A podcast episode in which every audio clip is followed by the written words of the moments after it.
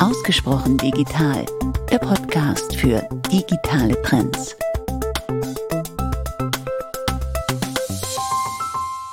Es gibt Ärzte, Ärztinnen, die haben einen, einen Ethikcode. Es gibt Journalisten und Journalisten, die haben einen Pressekodex.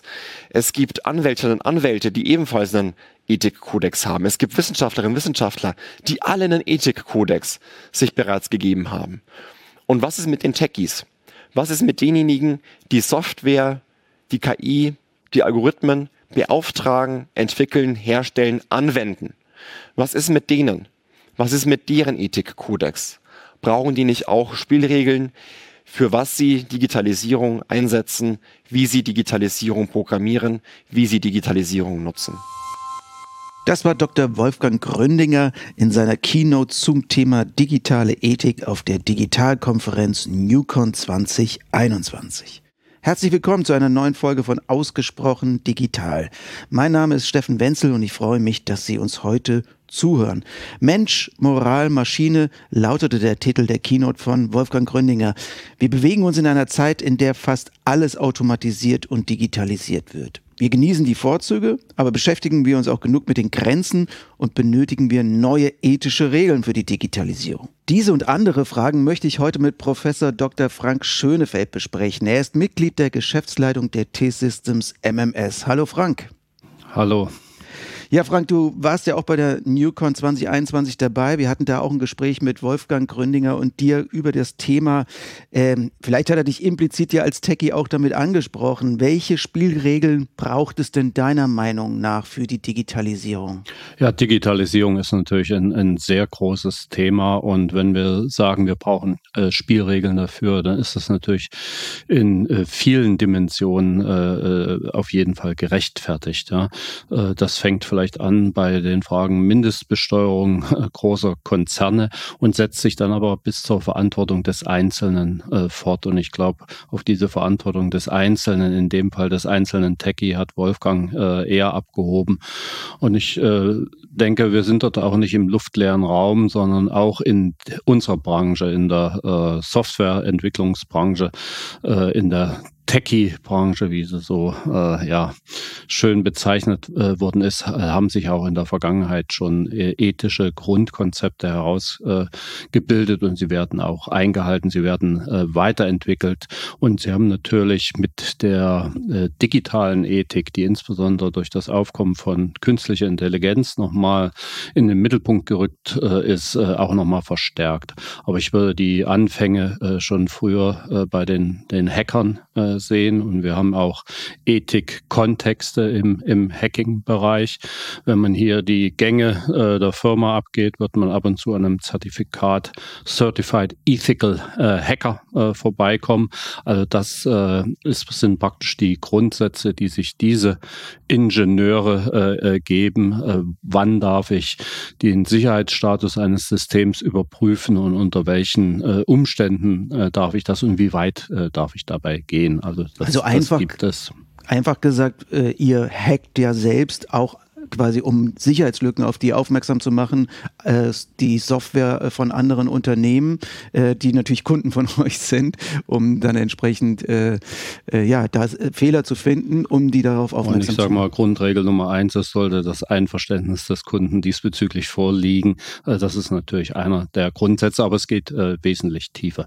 Ich möchte nur das noch abbinden. Techies, Softwareentwicklung wird häufig auch als Ingenieurdisziplin Disziplin verstanden. Und natürlich ist diese Ingenieursethik, ja, äh, wirklich belastbare Technik, ausfallsichere Technik oder ausfallarme Technik zu erzeugen. Eine solche Ethik äh, ist praktisch den Softwareingenieuren implizit äh, mitgegeben und enthalten. Wenn man manche Codebasen sieht, dann fragt man sich zwar, ob diese äh, Ethikregel eingehalten wird, aber äh, prinzipiell ist das mhm. vorhanden. Und wenn es jetzt um moralische Ethik geht, jetzt in der genau. Softwareentwicklung, äh, habt ihr diese Fragen hier auch in eurem Unternehmen, äh, dass auch Entwickler dann zu euch, auch zur Geschäftsleitung kommen, sagen, also damit habe ich jetzt vielleicht sogar mal ein Problem. Ja, man könnte natürlich fragen, muss man äh, gewisse äh, Kunden aus der Liste der Unternehmen, mit denen man Kontakt unterhält, mit denen man Dienstleistungen unterhält, gegebenenfalls herausnehmen. Also es können dann durchaus äh, sehr weitreichende und ernsthafte Fragen sein. Aber worauf ich noch hinaus will, ist, dass eben, was wir heute unter dem Begriff digitale Ethik verstehen, äh, dass der relativ jung äh, in der Diskussion ist, auch wenn man sagen mag, ja, darüber hat doch schon Asimov nachgedacht, 1942, da können wir vielleicht nochmal später drauf zurückkommen. Äh, ich denke, der, der letzte Impuls zu der Diskussion zu digitaler Ethik ist durch künstliche Intelligenz entstanden, weil da natürlich Systeme äh, sind, die Menschen ähnliches Verhalten äh, sozusagen simulieren können oder auf, äh, auf die Bühne bringen können, performen können. Und da stellt sich dann natürlich die Frage, was sollen diese künstlichen Systeme, nach welchen Regeln sollen die äh, funktionieren äh, und sich verhalten? Und da ist eben diese digitale digitale Ethik als wirklich neue Disziplin äh, hinzugekommen. Und da lassen sich ja eine ganze Reihe von wichtigen digitalen Fragen stellen oder digitalen Ethikfragen stellen. Wolfgang hat das in seinem Vortrag exemplarisch äh, äh, rübergebracht. Ja, viele Fragen, aber wenig Antworten. Ne? Also das ja. ist ja jetzt der Diskurs zurzeit. Man, man, klar ist ja auch erstmal wichtig, sich über Fragen auch wissenschaftlich zu nähern und dann auch äh, dann nach Antworten zu suchen und sich vielleicht auch die Zeit dafür zu geben. Aber es zeigt aber auch, wir brauchen auch auch in der Softwareentwicklung, in Unternehmen, wie ihr es eins seid, auch neue Kompetenzen. Nicht nur in der Geschäftsleitung, sondern doch auch bei den Mitarbeiter und Mitarbeiterinnen. Das ist äh, zweifelsfrei so. Äh, ich sehe ein paar Vorreiter auch in der deutschen Industrie, die diese digitale Ethik sich auf die Fahnen äh, geschrieben haben. Die Deutsche Telekom äh, hat äh, zu den ersten Unternehmen gezählt, die sich dort einen Kanon, einen Wertekanon, einen äh, Verantwortungsleitfaden gegeben hat, wie mit diesen neuen Technologien umgegangen werden soll. Die SAP hat einen ähnlichen Wertekanon und Verhaltenskodex und das führt dann äh, zu solchen äh, Regeln. Was man inzwischen auch weiß, Verletzungen dieser Regeln würden ja durch technische Systeme, durch Algorithmen äh, erfolgen. Und die Annahme, man könne das Verletzen von Regeln durch Algorithmen, durch die Methode des scharfen Hinsehens, durch die Methode einer menschlich und nur menschlich basierten Kontrolle äh, wieder einfangen, die ist natürlich naiv. Das heißt, wir müssen, wenn wir digitale Ethik äh, in den Systemen implementieren wollen, müssen wir die auch in Algorithmen äh, sozusagen schon implementieren. Das heißt, das fängt sehr, sehr früh an, äh, dass wir dort die richtigen Regeln überprüfen und auch in der Lage sind, das technisch, äh, das technisch zu überprüfen. Also ist, glaube ich, eine wichtige Erkenntnis, digitale Ethik nur durch einen Ethikrat einhalten zu wollen, wird scheitern. Ich brauche technische Mittel, um die digitale Ethik, äh, Richtlinien und Grund, äh, Grundsätze zu verfolgen und zu überprüfen. Mit Algorithmen sprichst du ja ein wichtiges Thema an. Ähm, bist du denn auch für die Offenlegung von Algorithmen? Ich meine, es wird ja Google, Facebook und anderen Diensten ja vorgeworfen, dass diese Algorithmen nicht einsehbar sind und dadurch natürlich es auch zu Manipulation in Anführungszeichen kommen kann, dass ich gewissen Content nur noch zu sehen bekomme und mir eine die sogenannte Bubble auch äh, vorgeschlagen wird oder extremer Content auch gefördert wird. Äh, glaubst du, dass das helfen würde, Algorithmen transparenter zu machen? Also ich äh, denke, Offenheit auch der Algorithmen, der Codebasen äh, oder auch der verwendeten Datenbasen kann ein Beitrag äh, dazu leisten, ist aber nicht das Allheilmittel, kann also nicht in jedem Fall herangezogen werden. Ich würde es vergleichen mit der Patentfreigabe von, von Impfstoffen. Ja, man äh, glaubt, damit wäre das Wundermittel äh, praktisch gefunden im Kampf gegen die Pandemie und man muss feststellen um, oder man würde feststellen, das führt ebenfalls nicht vollständig ins Ziel. Also Offenheit ja, an der richtigen Stelle, leistet einen Beitrag, ist aber nicht das Allheilmittel. Weiteres Feld in der digitalen Ethik ist sicherlich das Spannungsfeld zwischen Regeln verfolgen und Regeln brechen. Ich möchte dazu auch noch mal ein Zitat von Wolfgang Gründinger einspielen aus seiner Keynote auf der Newcon. Ich finde, dass der Mensch fähig sein muss oder ihm erlaubt sein muss, das Gesetz zu brechen, wenn er möchte. Denn zur Freiheit, wie ich sie verstehe, gehört auch dazu, Regeln brechen zu können, wenn man es denn wollte ohne es aber dann wirklich zu tun. Wir müssen uns immer überlegen, in welcher Welt wir leben wollen. Wie wir Automatisierung, wie wir Maschinen, wie wir Computer gestalten wollen. Denn ohne diese Frage drumherum kommen wir gar nicht aus. Wir haben sie immer schon implizit beantwortet. Also Freiheit versus Sicherheit im digitalen Raum. Wie können wir in Zukunft eine Welt gestalten, in der Mensch und Maschine koexistieren, also wo wir uns auf der einen Seite natürlich viele Arbeit und viele Dinge von Maschinen abnehmen lassen und sie auch Sicherheit gewährleisten, aber wir auch auf der anderen Seite gar nicht mehr frei handeln können.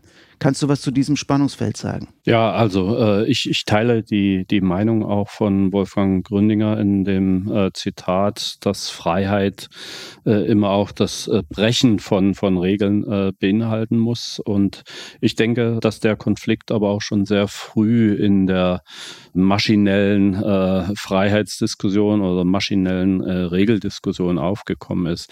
Wenn man sich die drei Roboterregeln von Asimov nochmal anguckt, dann ist die erste ja, ja, du sollst keinen Menschen verletzen, du darfst keinen Menschen verletzen. Die zweite ist, du sollst den Anweisungen von Menschen folgen, du sollst sie befolgen, es sei denn, du verletzt damit Regel 1. Ja, also Menschen dürfen Roboter nicht gegen Menschen einsetzen als, als Kodex.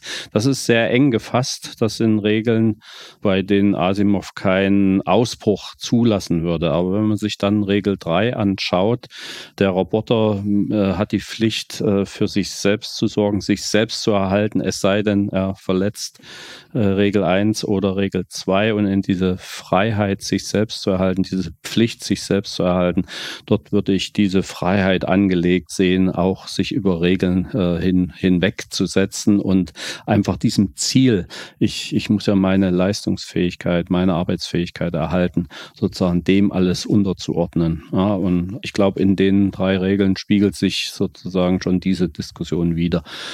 Generell bin ich äh, Anhänger einer äh, Koexistenz und auch einer äh, Kollaboration. Ich denke, in Zusammenarbeit zwischen Mensch und Maschine, in der, auch in der Ergänzung menschlicher Intelligenz durch maschinelle Intelligenz, dort liegen die wahren äh, Nutzensszenarien, die uns wirklich auch Sachen äh, ermöglichen werden, über die wir heute praktisch nur spekulieren können. Reden wir Deutschen immer über zu viel Gefahren, während es im Ausland, gerade in, in den USA, äh, die Chancen mehr gesehen werden? Ich denke, nicht umsonst äh, gibt es ein, ein, deutsches Wort im Englischen, was man mit German Angst äh, äh bezeichnet und was ein stehender Begriff im, im Englischen ist. Also ich glaube, ganz von der Hand zu weisen ist es nicht. Mhm. Und Thema hast du es ja auch gerade nochmal angesprochen, also die Koexistenz zwischen künstlicher Intelligenz und dem Menschen. Sind wir denn da auf einem guten Weg, wenn du das beobachtest, international und natürlich auch hier in Deutschland? Wie siehst du das? Ich habe äh, Fabriken äh, gesehen, wo eine sehr gute Koexistenz und auch Kollaboration von menschlicher Arbeitskraft und Roboterarbeitskraft äh, vorhanden war war und wo äh, jegliche äh, menschliche Interaktion zu einer sinnvollen Spiegelung äh, dieser Tätigkeit durch den Roboter geführt hast, sodass das in Gänze äh, ein neues mechanisches System äh, in, in Summe ergeben hat. Also ich glaube, da kann man viel erreichen und da ist man auf einem guten Weg dahin. Ich würde dennoch äh, auch sagen, dass die Fortschritte in den Kerntechnologien, künstliche Intelligenz, dass dort Deutschland in Gänze nachhole. Nachholbedarf hat, dass uns dort sowohl die Amerikaner als auch die Chinesen doch äh, äh, ein paar Etappen voraus sind und wir sollten diesen Abstand nicht noch größer werden lassen. Mhm. Und wie schaffen wir das, das nicht noch größer werden zu lassen? Die Bundesregierung hat ja Programme aufgesetzt. Es gibt ja, gab ja zu, sogar eine Enquete-Kommission zum Thema äh, künstliche Intelligenz in der letzten Legislaturperiode. Sind das die richtigen Schritte? Auf jeden Fall. Man muss sich zu dem Thema äh, nicht nur eine wissenschaftliche, technologische Meinung bilden, sondern auch eine politische Meinung bilden.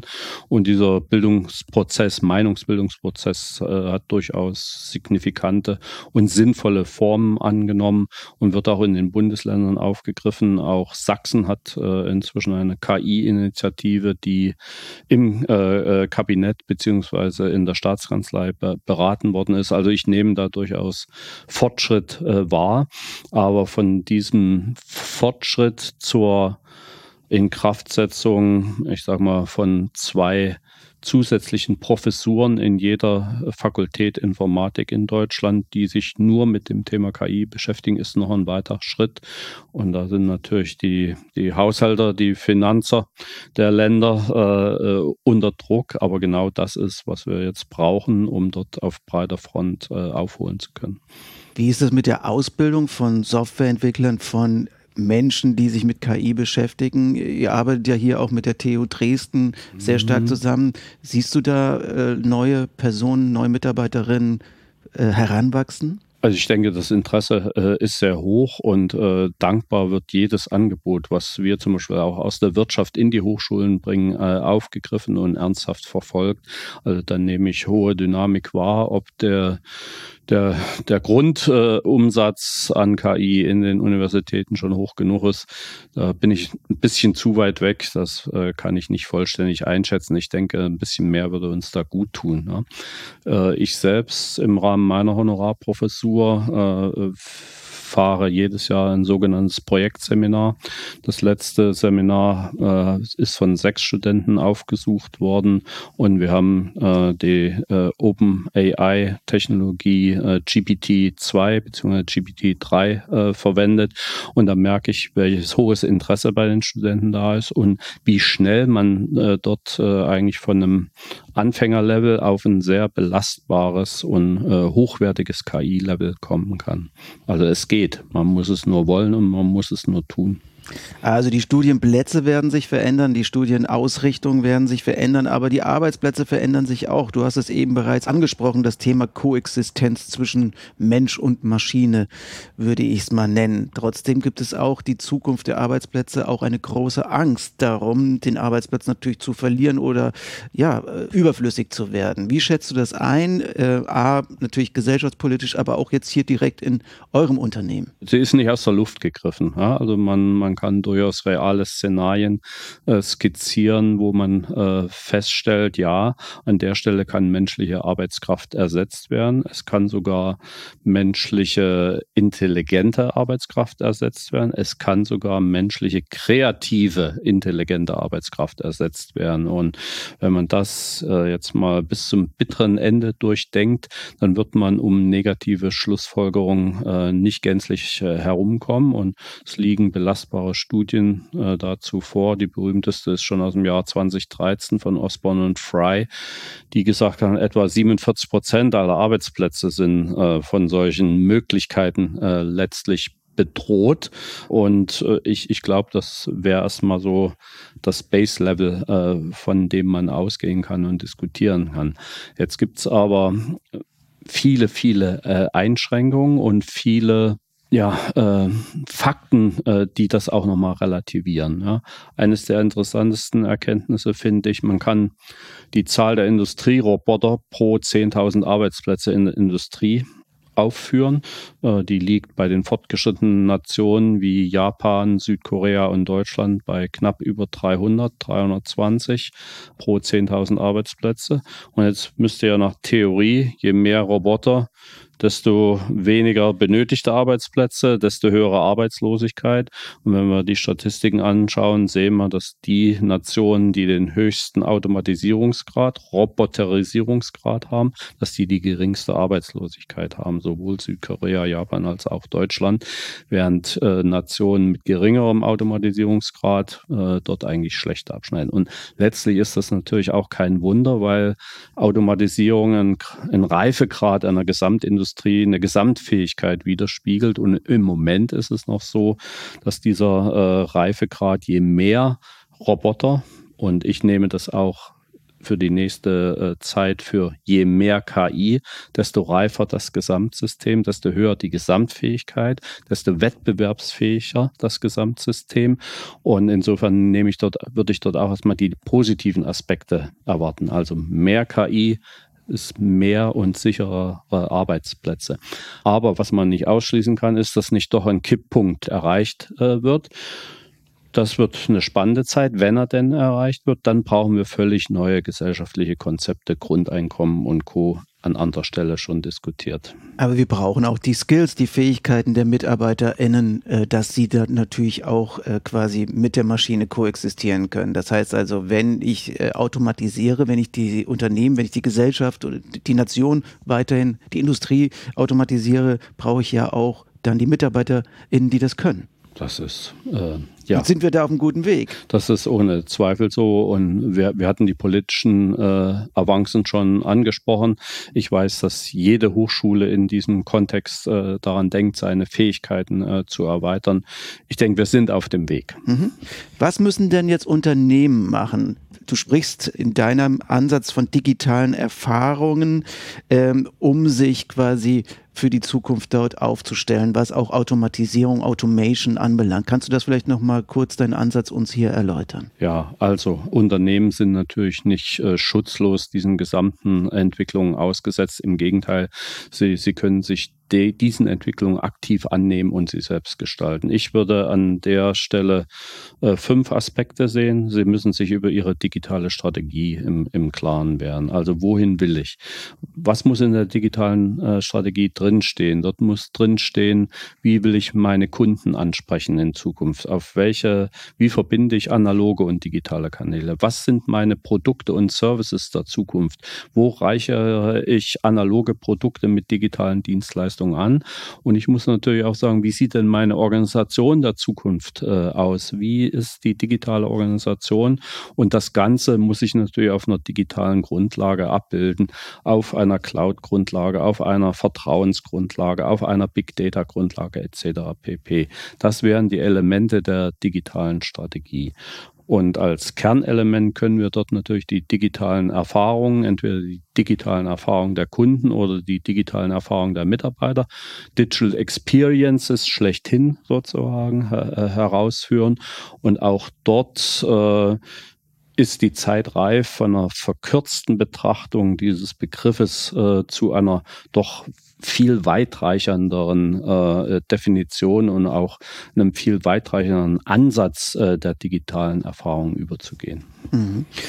Äh, Inklusion ist ein wichtiges Thema, auch noch in diesen digitalen Erfahrungen. Da spielt auch das Thema digitale Ethik wieder eine Rolle. Äh, was aber noch? Genau, also du hast es schon vorweggenommen. Einer der vier Bausteine der, der neuen, der fortgeschrittenen digitalen Erfahrung wäre Inklusion. Und Inklusion meint auf der einen Seite äh, natürlich Barrierefreiheit, also auch äh, Menschen mit Einschränkungen vollständig äh, zu integrieren in diese digitalen Ansprachen, in diese digitalen äh, Möglichkeiten. Aber Inklusion meint noch mehr und meint die gesamte Breite der Gesellschaft in all ihren Facetten da durchaus auch anzusprechen. Und dann tauchen die ganz großen äh, Probleme natürlich wieder auf, äh, Gender, Gerechtigkeit etc. pp. Das meint Inklusion, also digitale Erfahrung schließt diesen gesamten Bereich sozusagen mit ein. Das ist der eine. Die anderen sind natürlich die klassische äh, Customer oder Employee Journey. Also wie spreche ich jemanden am Anfang an, begleite ihm auf dem Weg äh, äh durch hin zu meinem Service, hin zu meinem Produkt und mache ihn am Ende zum Fürsprecher meines Services oder Produkts. Das bleibt eine wichtige äh, Bestandteil, die Customer oder Employee Journey für digitale Erfahrung. Und zwei letzte äh, Elemente würde ich äh, äh ergänzen. Das eine ist natürlich die Fähigkeit äh, Data Insights, also Dateneinsichten. Das heißt, die gesamte äh, digitale Erfahrung auf schon vorhandenen Erkenntnissen abzubilden und äh, was nützt uns das Ganze, äh, wenn es äh, mal eine Stunde geht und mal zwei Stunden nicht geht, überhaupt nichts. Da tritt dann der Begriff der digitalen Zuverlässigkeit, der digitalen Resilienz äh, sozusagen auf. Es muss auch permanent verfügbar sein, 24 mal 7. Und dieses, diese digitale Erfahrung, die darf nicht mal da sein und dann mal wieder nicht. Und diese vier Sachen gut integriert, das ist der Maßstab für die digitalen Erfahrungen der, der Zukunft. Und für zu Resilienz haben wir jetzt in Krisenzeiten in der Corona-Krise ja extrem erlebt. Ähm, zählt natürlich auch Remote. Da sind ja viele Unternehmen am Anfang dran ge gescheitert, oder? Definitiv, das gehört. Und da schließen sich dann natürlich wiederum Kreise zu Sicherheit, Sicherheit im, im Homeoffice etc. Aber der Schlüssel für äh, Resilienz und Zuverlässigkeit an sich ist natürlich Automatisierung äh, oder Hyperautomatisierung. Das heißt, die Kombination von mehreren Automatisierungstechniken äh, ineinander integriert, ineinander verschachtelt oder miteinander kombiniert. Also wahre Resilienz, wahre Zuverlässigkeit ist ohne äh, Automatisierung nicht zu, äh, zu realisieren. Das ist nochmal eine schöne Überleitung auf ein letztes Zitat, was wir einspielen wollen, nämlich von Hans Klingstedt. Er ist Head of IoT and Cloud Solutions bei der Smart Systems Hub und er erzählt uns etwas darüber, wie widerstandsfähig Unternehmen werden können und welche Rolle die Automatisierung dabei spielt. Automatisierung spielt eine zentrale Rolle. Wir haben die Bedeutung der Automatisierung in den großen Sprüngen Industrie 3.0, 4.0 gesehen und Automatisierung ist sozusagen das Rückgrat der äh, digitalen Reife einer Unternehmung. Wir sehen aber auch innerhalb von nun den Learnings der Pandemie, der Nach-Corona-Zeit, dass es vielmehr auch jetzt um Resilienz anstatt reiner Effizienz darum geht, seine Unternehmung ähm, widerstandsfähig aufzubauen. Also Automatisierung als Anker in der Krise. Wir haben eben schon kurz drüber gesprochen. Du hast die gleichen Beobachtungen gemacht. Äh, kannst du es vielleicht noch mal kurz kommentieren?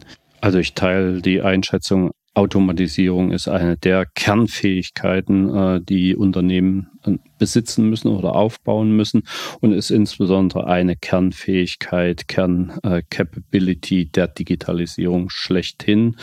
Wir sehen, dass zum Beispiel im, im Testumfeld, also im Qualitätssicherungsumfeld, haben wir noch nach wie vor ein sehr niedriges Automatisierungslevel.